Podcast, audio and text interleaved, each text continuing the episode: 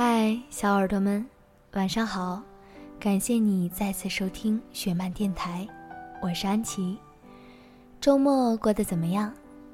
今天要和你们分享的文章是：为什么你喜欢的人不喜欢你？单看“青春”二字，若用美好来形容，未免太过单薄。那些怀揣着的懵懂羞涩，经历过的暗恋的兵荒马乱。以及起起落落后的聚散，点点滴滴的细碎情绪，将空荡荡的青春照得明明灭灭，也填满了这空缺。没有你，我撑不起这场一个人的声势浩大。在所有同桌的关系里，周小栀最喜欢林一，余淮最喜欢耿耿，而我，我最喜欢你。我脸盲。大抵是因为那些人都不在我心上，唯有对你，我始终念念不忘。我对你谈不上一见钟情，毕竟高一新开学的那些日子，若不是老同学提起，你对我来说只是排在我名次前面的一个名字。打着班长的旗号，我底气十足地走向你的座位。第一次认真清楚看清外班同学口中眉清目秀的你的脸，你睡眼惺忪的抬眼看向我，毫不留情地拒绝了门口一众女生索要联系方式的小期望，原因是不熟。我气结，说了声随便，走到门口，回过头，正好对上你颇带困惑地看着我的眉眼。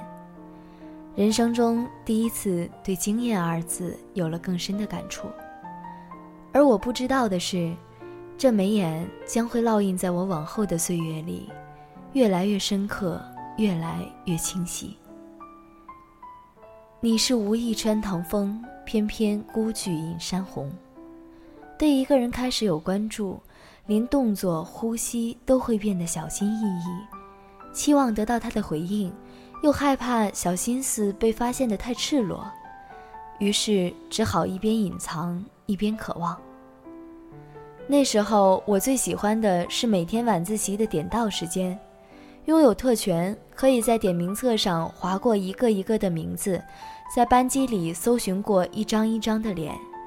我会在你的名字那儿多停留几秒，然后装作不明所以，慢慢的找到你所在的位置。你埋头做作业的样子很认真，偶尔看的失神，还会遇见你同样望向我的目光。为你，我可以心怀天地；为你，我也可以欣喜点滴。你的性格偏安稳内向，而我偏神经质和跳脱。可能正因为如此，两个相对的磁场才能够相互吸引。我落落大方地接近你，大大咧咧叫你的名字。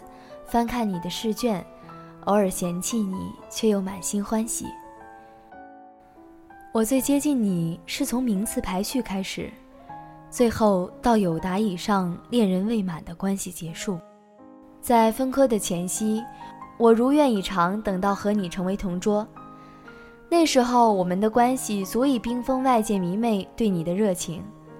有同学打趣道：“你是不是喜欢他？”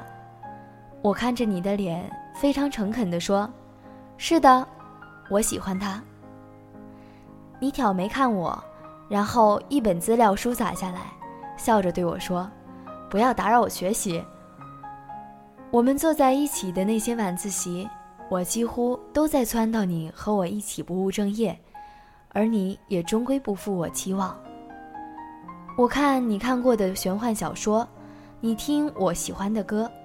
我们互怼彼此的生活日常，我说你比我想象中的更毒舌，你说我比你想象中的更闹腾。我们本可以旗鼓相当，不分上下，唯独在爱情里，我甘愿输给你。偏科数学的文科女和偏科英语的理科男，我们俩还是因为分班而各自走散。你所知道的后来的一切巧合。其实，都不是真的。我不是处心积虑的大坏人，只是一个满腔热血喜欢着你的小女生。我知道你吃早餐的时间，所以踩着点出现在你面前。我知道你上课的时间，所以漫不经心地等在你途经的街道，然后从身后吓你一跳。我知道你不会自来熟，遇到陌生人还会略带害羞，所以发话让男同学好好照顾你。我知道你生病，所以冒雨给你送早餐。若不是因为喜欢你，你不会遇见那么多的刚刚好。为了不让我们从无话不说退回到无话可说的地步，我保持着与你每天哪怕只有只言片语的联系。明明只是隔着几个班的距离，却生生活出了异地般的感觉。我害怕不能及时得到你的讯息，不能与你共悲喜。那个让我对明天有所期盼的你，后来并没有出现在我的明天里。高三毕业前夕，我们畅谈大学设想，我满怀希望的计划好了有关你的一切。却在就读了你信誓旦旦要报考的大学后，发现你去了更北的北方，那里没有我。我走在没有你的校园里，鼓起勇气跟你告白，你说你知道的。